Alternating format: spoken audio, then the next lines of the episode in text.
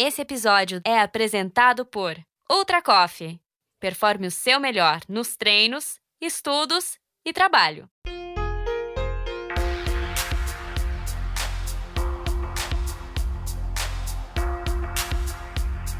Bem-vindo ao MTB Pass, um podcast que te leva para dentro do mundo do mountain bike. Eu sou a Viviane Faveri e a cada 15 dias trago aqui entrevistas com algum personagem do mountain bike mundial. Você que nos acompanha a cada etapa sabe o quanto eu dou valor a começar o esporte cedo, ainda na base. Não só porque isso ajuda para se tornar um grande campeão, isso na verdade é a consequência de um estilo de vida porque o esporte ajuda na formação do caráter, no desenvolvimento emocional, na formação de pessoas mais capazes de lidarem com a dureza da vida e suas nuances. Mas alguns, ou muitos, de nós só descobre a possibilidade de viver o esporte nessa intensidade e de forma integral mais tarde, lá pelos vinte e poucos anos e quando resolve competir profissionalmente, cai de cara na elite, o que eu carinhosamente chamo de jaula de leões. Esse é o caso da nossa entrevistada de hoje, a mineira Ercília Najara, que eu conheço muito bem nas pistas, mas na verdade eu conheço pouco fora das pistas e estou muito curiosa para saber mais. Bem-vinda, Ercília, obrigada por aceitar o convite de participar do MTV Pass.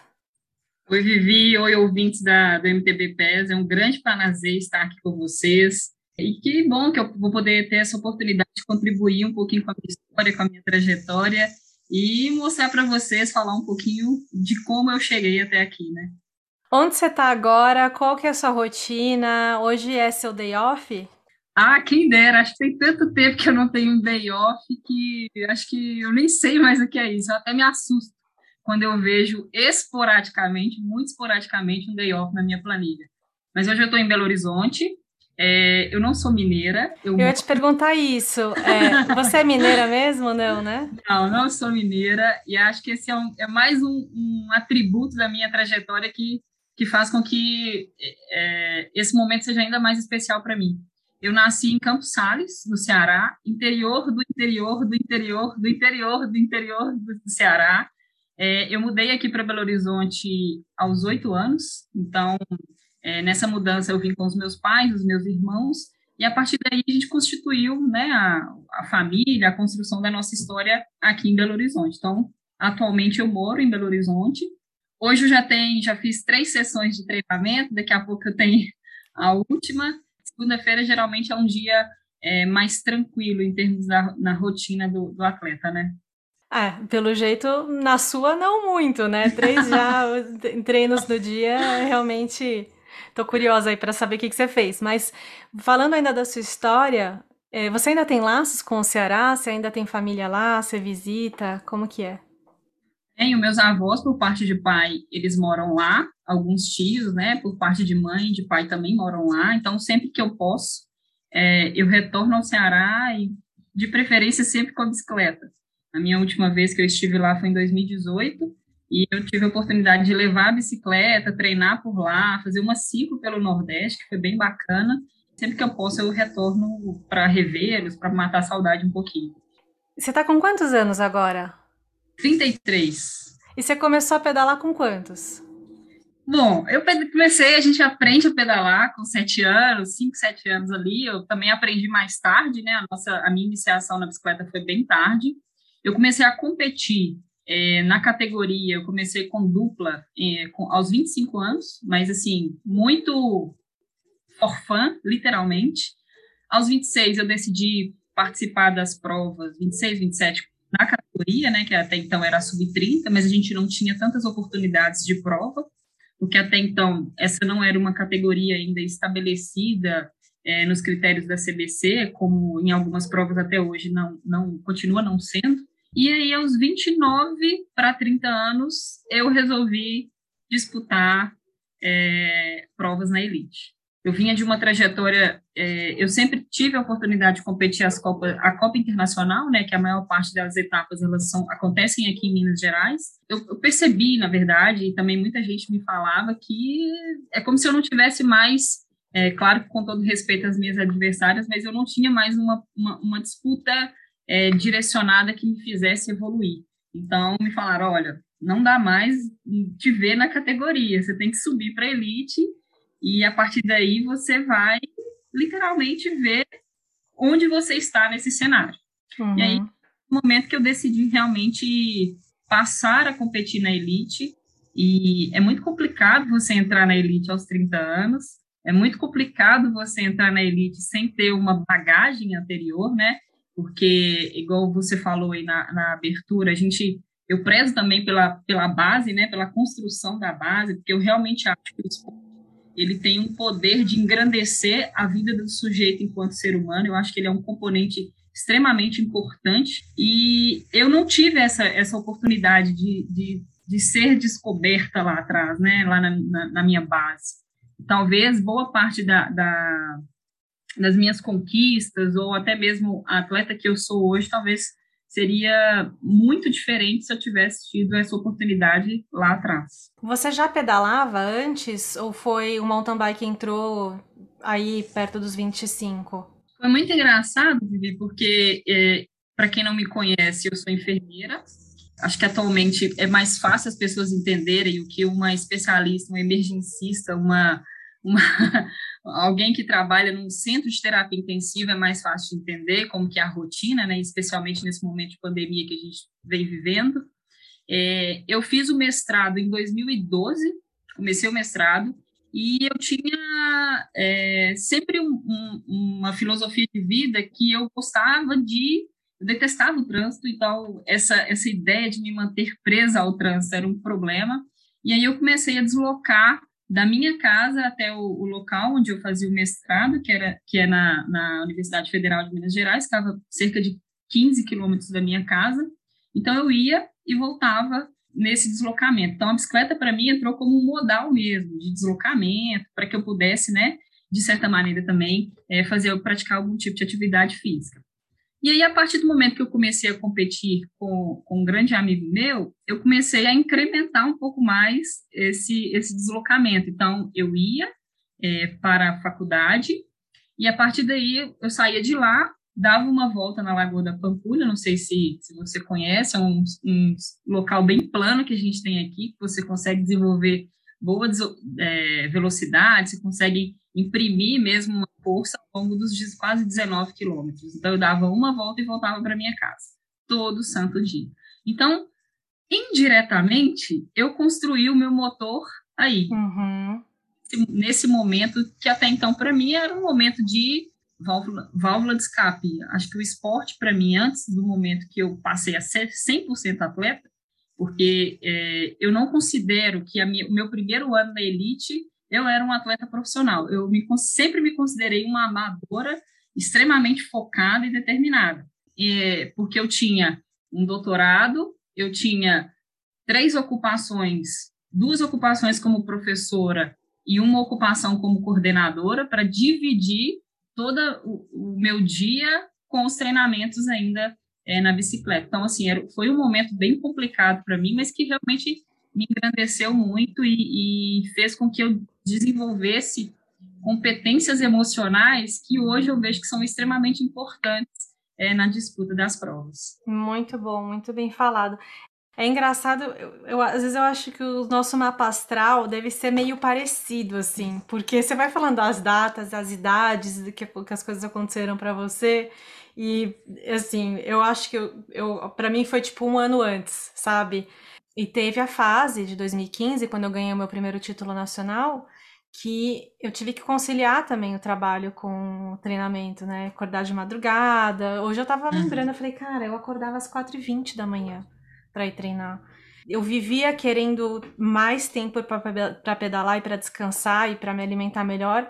Hoje eu olho para trás e vejo o valor daquela fase. Porque uhum. Eu estava tão feliz com o que eu fazia além da minha ocupação profissional, que era o esporte, que, que o esporte era leve, tinha uma fluidez muito grande. Você sentiu isso quando você saiu do, prof... do amador, vamos colocar assim, e, se dedicou 100% à carreira de atleta profissional? Em algum momento teve a, essa desvantagem de você falar, puta, meu, agora é isso é minha minha profissão. Não é mais, uhum. não posso mais sair para pedalar com, com aqueles amigos. Ou você consegue equilibrar isso hoje? Eu acho que a gente acaba virando um pouco mais seletivo, né, nessa escolha, principalmente porque o treinamento ele requer muito disso, isso da gente, né? É, em 2018 e 2019 foram anos que foi o meu primeiro e meu segundo ano na Elite, foram anos assim. É, eu compartilho demais com o que você falou, porque foi realmente uma loucura na minha vida. Eu lembro de 2019, a gente teve a oportunidade de competir é, na, na, Brasil Ride, e, e aquele, aquela Brasil Ride para mim foi surreal, porque a, a, semana que antecedeu né, a, a disputa, eu foi uma semana louca, porque como eu ia ficar uma semana fora de duas universidades, eu tive que pagar todas as horas. Então, assim, eu praticamente essa semana eu dormi quatro, cinco horas no máximo, é, para que eu pudesse conseguir suprir todas as demandas da minha ausência na semana seguinte. E eu lembro que a Brasil Rádio acabou no sábado, no domingo a gente, eu e a Letícia, a gente decidiu descansar, é, para o domingo a gente retornar para casa. E eu lembro que eu cheguei em casa no domingo, no domingo não, né? Já era segunda-feira, já era uma hora da manhã, e sete e meia da manhã eu tinha que estar dentro da universidade para dar aula. Então, assim, é, é, foi um momento muito conturbado na minha vida, mas eu acho que isso tudo engrandeceu demais a construção do que eu sou hoje. É, eu sempre fui muito. É, eu sempre me cobrei muito, sabe? Eu acho que eu sou 880, ou eu faço de uma maneira que eu vou realmente me orgulhar daquilo que eu fiz, ou se eu ver que eu não, não consigo manter o nível de, de qualidade que eu sei que eu posso manter para aquilo, é, se, isso, se eu não for atingir isso, eu prefiro nem fazer. Então, desde quando eu entrei na Elite, uma das, um dos motivos pelo, pelo, pelos quais né, eu, eu acabei atrasando essa entrada foi justamente o momento de eu ainda não achar que eu estava 100% pronta para suprir isso tudo. E eu vejo que eu tive essa, esse peso que você falou, sim. É, até eu, na verdade, eu vejo quando eu passei a representar uma marca. Não necessariamente o momento que eu virei 100% atleta, né? Porque esse era um grande temor que eu tinha. Porque 2018, 2019, eu representei lojistas aqui de Belo Horizonte. Então, existe uma, uma cobrança, mas que é uma cobrança muito sutil, a partir do momento que você passa a representar uma marca, não que hoje a TSW, né, tenha me cobrado isso, mas eu me cobrei isso, né? Porque agora, querendo ou não, eu tenho uma visibilidade maior, eu, eu, eu, sou, eu tenho um grande receio de mídias sociais, porque eu acho que essa exposição, ela me assusta um pouco, então esse foi o grande, esse, esse foi o grande peso, na verdade, que eu tive, é, de até que ponto eu quero a minha vida exposta, tanto pessoal quanto profissional, é, para que eu possa contribuir com a formação ou com a inspiração de outras mulheres, outras pessoas. Então, esse para mim foi o grande peso, é, que, que, é o que eu vejo assim que é, talvez tenha sido o, o, momento que me balançou mais assim nessa tomada de decisão. E voltando um pouco antes, é, eu queria saber seu background esportivo. Você tem uma habilidade técnica muito boa, uma facilidade de absorver uh, a, toda a questão de uh, coordenação motora da bicicleta.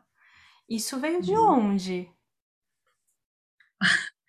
Olha, uma, uma seguidora me perguntou exatamente isso hoje. E assim, eu fiquei olhando para a pergunta dela e eu falava assim, cara, eu, eu nunca fiz aulinha de bike.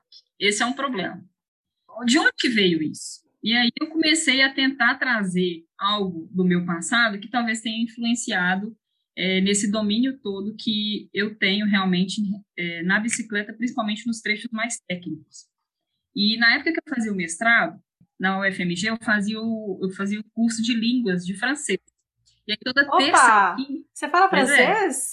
É. um pouquinho. Nossa, que legal! E aí, toda terça e quinta, tinha, eu tinha aula de francês e a aula acabava por volta de 5 e meia, 6 horas da tarde.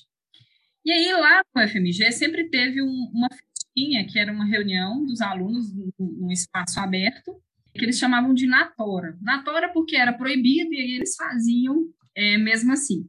E aí eu comecei a puxar um treino dentro da Universidade Federal, que tem um percurso é, muito, talvez muito parecido com o Semucan, né, em São Paulo, que é um circuitinho, E é, esse, é, nesse período, né, de ser a partir das seis horas da tarde, eu era responsável, eu era a madrinha do pedal.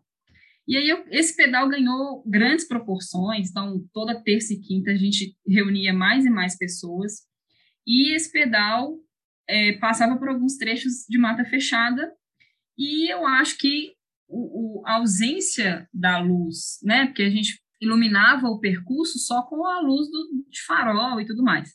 E eu acho que esse período de, de treinos, né, de, na verdade, desse pedal toda terça e quinta, contribuiu bastante, porque nos trechos técnicos é, eu simplesmente fazia de uma maneira que eu não consigo te explicar. Eu acho que a minha personalidade ela é muito, muito destemida e eu não, não vejo nada que possa me segurar. Se isso se me segura, eu acho que isso me dá mais impulso para tentar. E a partir daí, desses treinos, quando eu também comecei a treinar, eu sempre busquei percursos mais técnicos, porque eu gosto do circuito e ele me desafia. É, acho que transpor uma barreira, transpor algum tipo de obstáculo é algo que me impulsiona e não me faz regredir. Mas eu nunca fiz aula de saltos, eu nunca fiz absolutamente nada. Essa base mesmo que a gente fala no, no mountain bike, infelizmente eu não tive. Mas eu sou do tipo de pessoa que aprende demais assistindo, ouvindo. Então, sempre que alguém é, contribuía em algo sobre aquela minha performance, eu, eu realmente tentava fazer da forma como a pessoa estava sugerindo e, obviamente, eu tentar trocar essa essas informações para que eu pudesse progredir. Você encontrou prazer nessa rotina de atleta profissional? Encontrei. Eu vejo que aquilo que para mim foi uma válvula de escape, porque é, eu costumo, de, só para você entender, dividir os meus anos, assim, os, os, quatro anos na elite, né?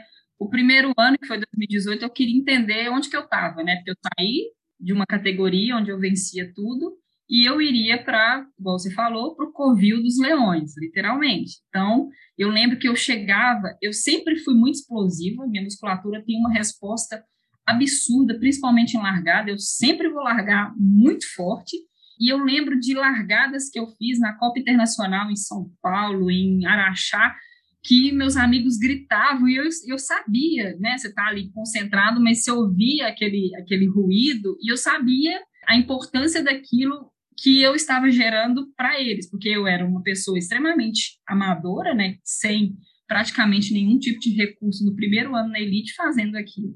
Em 2019 eu queria dar trabalho, eu queria te dar muito trabalho em 2019, eu queria tirar muito ponto em 2019. deu! Parabéns! Você foi uma, uma competidora muito legal, porque me tirou. Eu já não estava numa zona de conforto, né? Aí, mais ainda, então exigiu que eu entendesse mais sobre competição, que eu entendesse mais sobre disputa, que eu entendesse uhum. mais sobre estratégia, que eu me conhecesse melhor. Por que, que eu tô errando aqui se eu tô tão forte, né? Então, assim, eu, eu é, isso é muito legal e eu queria muito dar continuidade a isso, porque é, eu tava crescendo muito, sabe? Então, assim, para mim, falando agora um pouco da nossa relação, né, é, que eu acho que, que, que passa muita coisa legal para quem ouve, é o que a competição, é, onde a competição realmente tem seu valor. São esses momentos em que a gente tem uma adversária que te, te exige o melhor de você e exige que você evolua e que você enxergue seus pontos fracos e trabalhe. Então é um trabalho constante de aperfeiçoamento, né? Então, uma das coisas que eu, eu mais tenho saudade, ou não é nem saudade, porque não é uma, um prazer, mas é uma coisa que eu gostaria de continuar tendo, de ter mais na minha vida, é essa oportunidade de disputa para continuar esse aperfeiçoamento, essa evolução. Acho que isso é, é o melhor do esporte. Sem dúvida, e eu acredito muito nisso. É, eu, eu, eu sei que a minha, é, a minha entrada na elite, principalmente em 2019, é, participando de provas a nível nacional, porque até então, 2018, eu só conseguia participar da Copa Internacional, e aí boa parte das atletas, né, vinham para Minas, então eu, está, eu já estava aqui, então era a forma como eu, a gente tinha de se encontrar. Mas em 2019 eu já saí, então tinha prova em São Paulo, Goiânia, eu, em todas elas eu estava, Curitiba, Então, assim, eu tive essa oportunidade. E eu sei que é, você competir, e aí especificamente, né, eu, eu de fora, olhando a presença, a minha presença na elite, é uma pressão. Eu sei, eu entendia isso, eu via isso. É, em todas as atletas com as quais eu disputei, principalmente em 2019, algumas é, se sentiram à vontade de conversar isso comigo.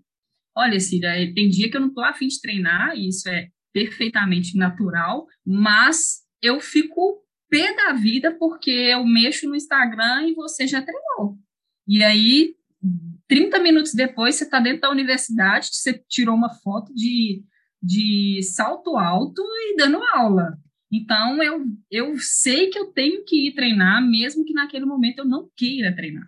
Então, assim, esse foi um fato que algumas me relataram. Eu sei que diretamente eu exerci essa pressão para muitas, e eu acho que esse é o bacana do esporte, sabe? Porque não adianta você viver, é, estar no auge da sua performance, né, e ganhar tudo, se essa zona de conforto é, não te faz evoluir. Então, que bom que, que a gente possa, né, que, que nós tenhamos mais atletas que possam provocar isso na gente. Então, assim, ano passado, que foi um ano muito bom para mim, porque eu consegui perceber é, a, as necessidades do meu corpo, porque nos meus anos anteriores, como eu trabalhava, eu não tinha oportunidade de recuperação, eu não tinha é, é, tempo para me preparar, pensar num fortalecimento ou ter tempo de simplesmente sentar no sofá ou colocar as pernas para cima, nem que fossem por 10, 15, 20 minutos. Eu não tinha isso. Não era algo que fazia parte do meu dia a dia. Então, ano passado eu consegui perceber a importância disso. E aí eu passei é, talvez eu demorei um pouco mais, porque a, a, as nossas datas né, de entrada e o tanto que cada uma competiu, elas não, não coincidem, mas eu passei, principalmente ano passado, a ser mais estratégica. Então, hoje eu já, eu já, se eu for disputar com a Viviane, eu já sei todos os pontos fracos da Viviane eu já sei todos os pontos positivos da Viviane. Então, eu sei a hora de atacar, eu sei a hora que eu posso sugar essa energia do ponto positivo da Viviane. Então, eu acho que hoje eu consigo ter uma visão mais global do esporte, muito pelas experiências que também você me deu. Então, se eu via que no início a gente tinha uma disputa bem direta e foi legal. Eu lembro de um fato que você, dois momentos que você veio conversar comigo. Um acho que foi na é, na Taça Brasil de Mairiporã, que choveu. Eu torci para a chuva eu adoro pedalar na chuva. É, e eu lembro que você veio me perguntar a calibragem do meu pneu. Eu achei essa pergunta fantástica, porque você vê que realmente é algo que o detalhe que você passa a prestar atenção. Então, você já estava no nível de competição que o detalhe do detalhe é que vai fazer a diferença. Então, eu entendi aquela pergunta dessa maneira. Poxa, eu sei que ela está se preocupando com o detalhe do detalhe. Hoje eu acertei a calibragem, mas talvez amanhã ela acerte e eu erre. E um outro momento que foi lá na, na Copa Internacional de Petrópolis, que teve, um, acho que uma ultrapassagem que, eu te, que a gente estava em disputa, e eu, eu te ultrapassei, acho que foi numa parte de... Tinha muito musgo, passava nas raízes. E você... Ah, eu lembro! Cê, eu nossa, direto. aquela pedra que eu nunca tinha zerado, que eu nunca conseguia zerar, e eu tinha uma raiva daquela pedra. Você sabe que é, é, um, é um step up, né? De certa forma. Uhum. Eu trabalhei muito isso nos últimos dois anos, porque era um ponto fraco meu fazer esse tipo uhum. de ultrapassagem. E hoje já, já é outra, outra situação, outra facilidade, mas na, na época eu fiquei chocada. Eu falei, cara, ela pedala muito. Você mandou ver ali e, e, eu tenho uma habilidade técnica muito boa em certos pontos, mas esse era um ponto fraco. Exatamente. Então, assim, eu acho que essa pressão, é, direta ou indiretamente, te faz evoluir, me faz evoluir.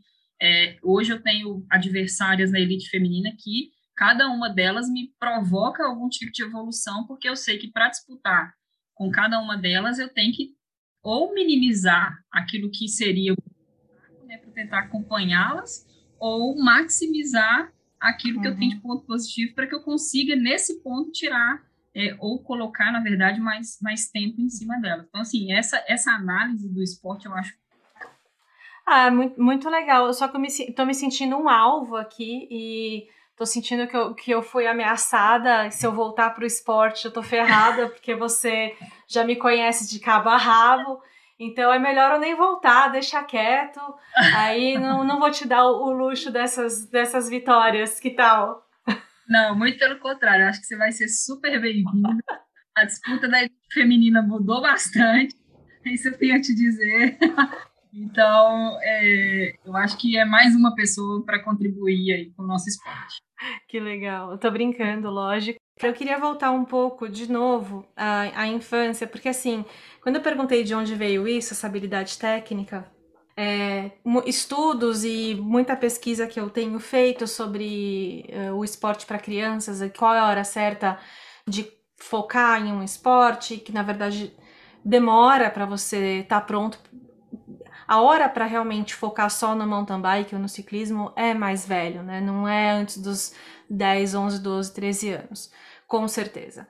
E, e, a criança precisa brincar, precisa se movimentar, precisa de estímulo, precisa da atenção do adulto ali e ambiente para isso. Você teve isso na sua infância? Você consegue lembrar? Ou então, pelo menos, levar isso de reflexão e me contar depois, putz, Vivi, eu lembrei que eu jogava bola com o vizinho toda semana, ou que eu subia na árvore da casa da minha avó. Porque deve, deve ter tido aí um espaço de brincadeira, né? Não, eu tive muito espaço de brincadeira. Eu, eu lembro que quando eu mudei para Belo Horizonte, a gente morava numa casa que é, ela estava localizada numa rua sem saída. Então era a rua fechada e tinha muita criança na rua.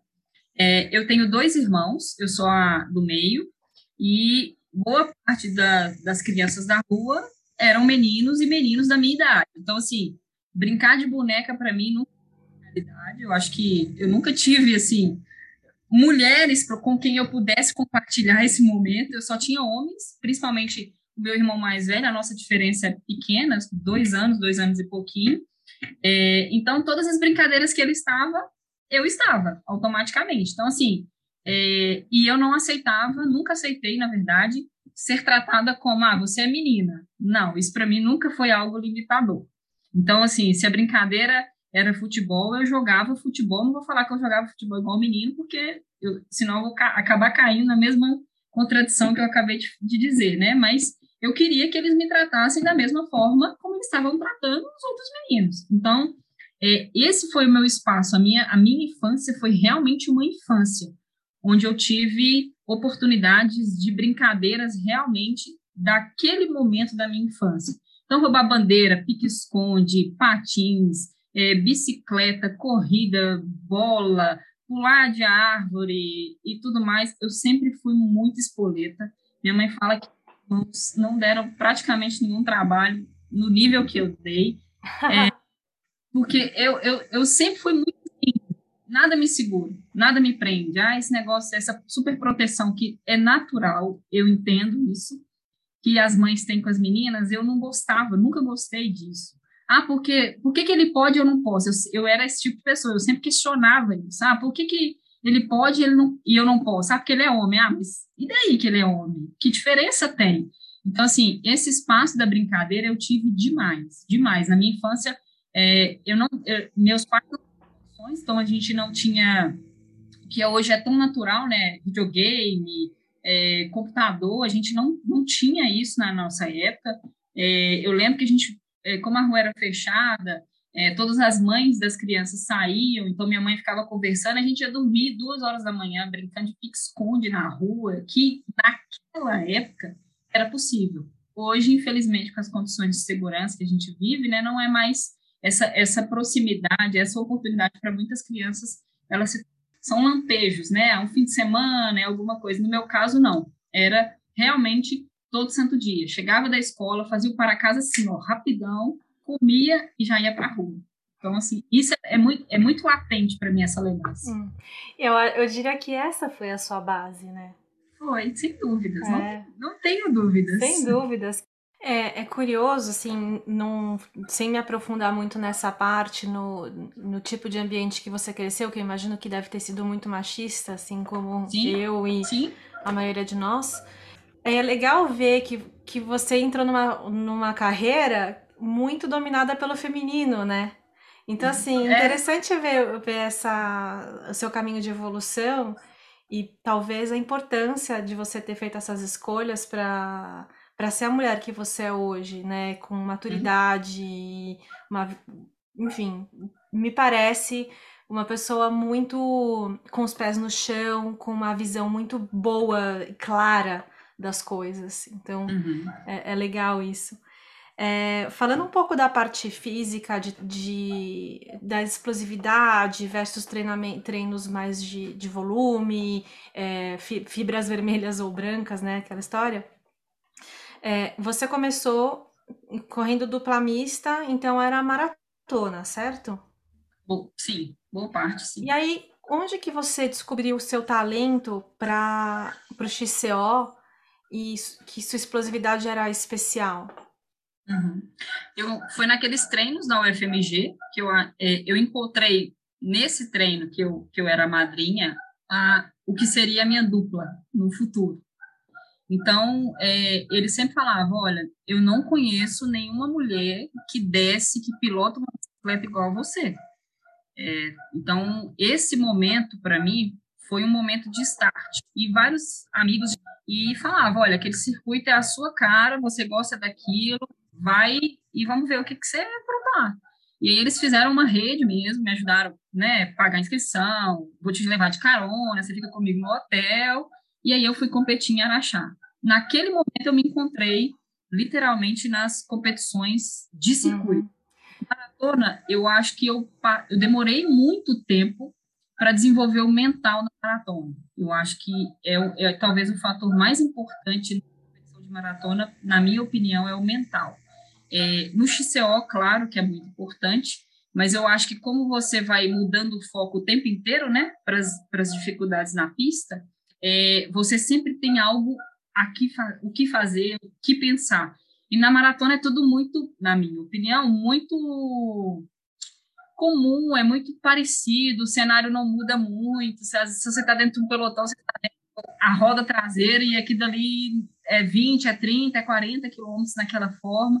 Então, eu demorei um pouco para desenvolver esse mental. No circuito, não. Eu, aí volta naquela história, né? Eu via o obstáculo, assim, eu quero passar o mais rápido possível.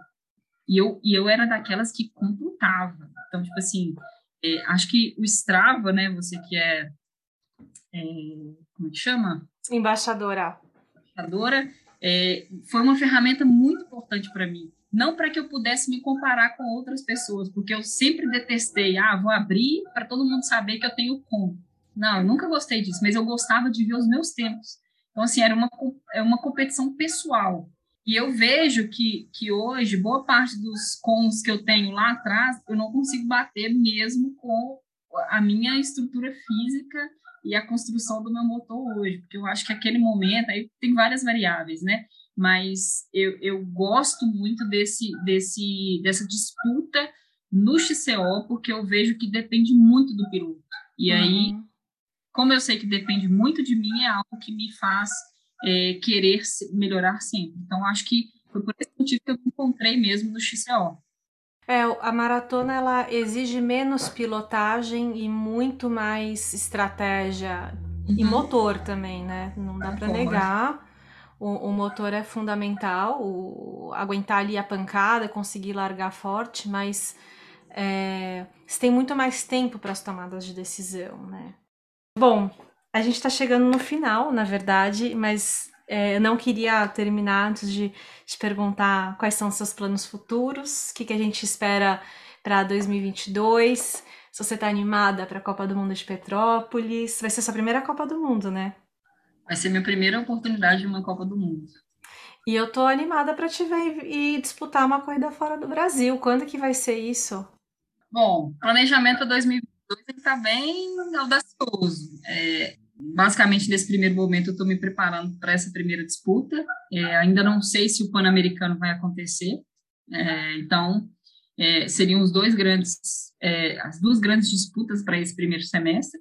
É, eu estou muito, muito eufórica com a possibilidade de ter, de estar numa Copa do Mundo e principalmente que a minha primeira seja aqui no Brasil. Eu acho que isso tem um, um valor muito grande para mim enquanto atleta profissional e principalmente para o nosso esporte. É, bom, os meus planos para esse ano.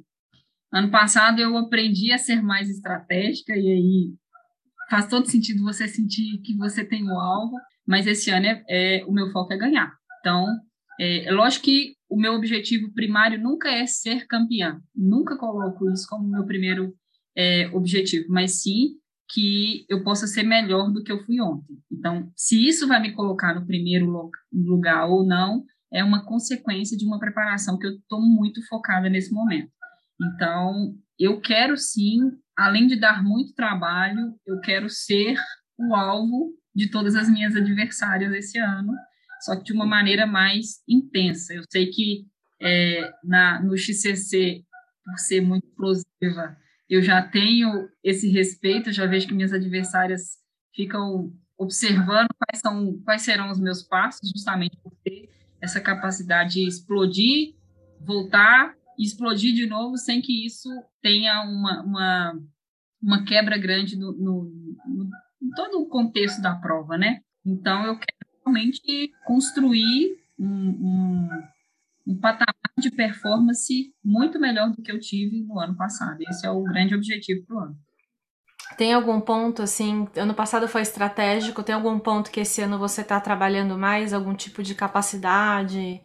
Eu quero ser mais eficaz. Eu acho que, basicamente, nesse momento, eu estou trabalhando a eficiência na minha pedalada. Eu quero transições mais rápidas, eu quero trechos de subida mais é, intensos e que isso não, não acabe pagando um pato lá na frente.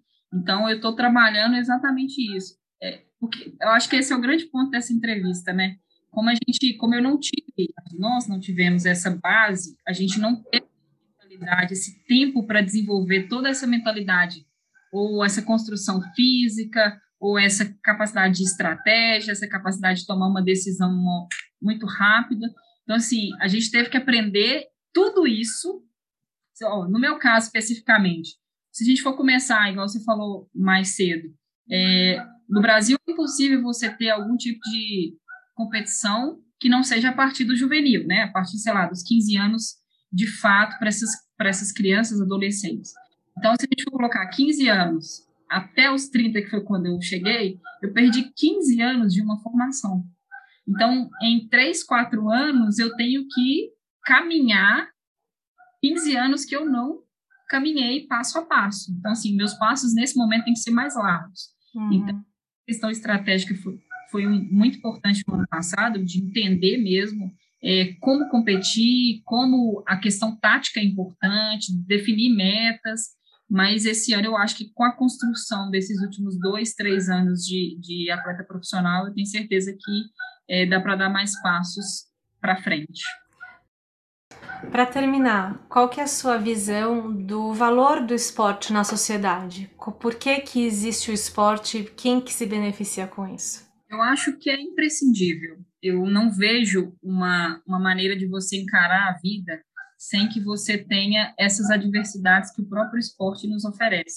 Então, saber perder, saber ganhar, é, a maneira como você tira lições dos bons dias, daqueles dias que você não não está é, né, na capacidade total, que você não tem uma entrega, que você não consegue transpor é, os seus limites, de que maneira que as metas né, e a, a, os objetivos que você traça dentro do esporte, a maneira como isso interfere na sua vida, porque o, ser atleta profissional e ter o esporte como minha, minha profissão, né, o que me faz, é, que, que o, o tempo que eu executo hoje profissionalmente falando, é em cima de uma bicicleta e, obviamente, com todos os é, a, a, as atividades que são importantes fora dela, eu acho que essa organização, a forma como ele constrói, ele interfere, né?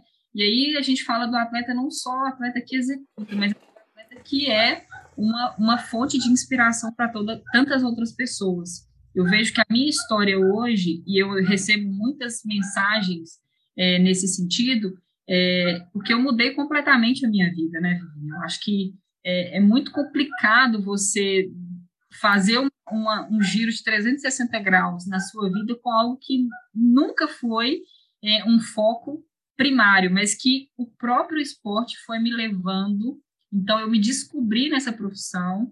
Eu vejo que, da mesma forma que eu tive essa capacidade é, de tentar algo novo, outras pessoas podem ter. Então, é, essa é uma oportunidade. O esporte nos dá essa capacidade de resiliência, essa capacidade de você se autoconhecer de uma maneira que isso pode provocar mudanças é, extraordinárias na sua vida. E eu sou muito, muito grata ao esporte por causa disso. Muito bom. Que legal te conhecer mais, conhecer sua história e entender sua motivação, entender essa força de dentro gigantesca e que quer muito. Obrigada por compartilhar com a gente. E espero te ver de volta aqui no MTV PES para contar mais histórias, alguma viagem, alguma Copa, Copa do Mundo, é, novas, novas uh, experiências é, em cima da bike aí pelo mundo. Eu queria agradecer o convite, eu me diverti muito na conversa, eu acho que quando a gente tem a oportunidade de compartilhar aquilo que a gente viveu e, de certa maneira, ela tem pontos né, de, de proximidade com a sua história, eu acho que a gente consegue é, tornar esse momento muito mais sutil. E estou à disposição do canal, estou à disposição de você, o que você precisar, e outras pessoas também que de alguma maneira querem é, engrenar na, na, no esporte, seja do ponto de vista profissional ou simplesmente do ponto de vista de ou uma atividade física, né, eu estou à disposição para ajudar aí a pessoa a executar e fazer da melhor maneira possível. Muito, muito obrigada pelo convite, eu adorei. Show de rodas. Valeu! Obrigada.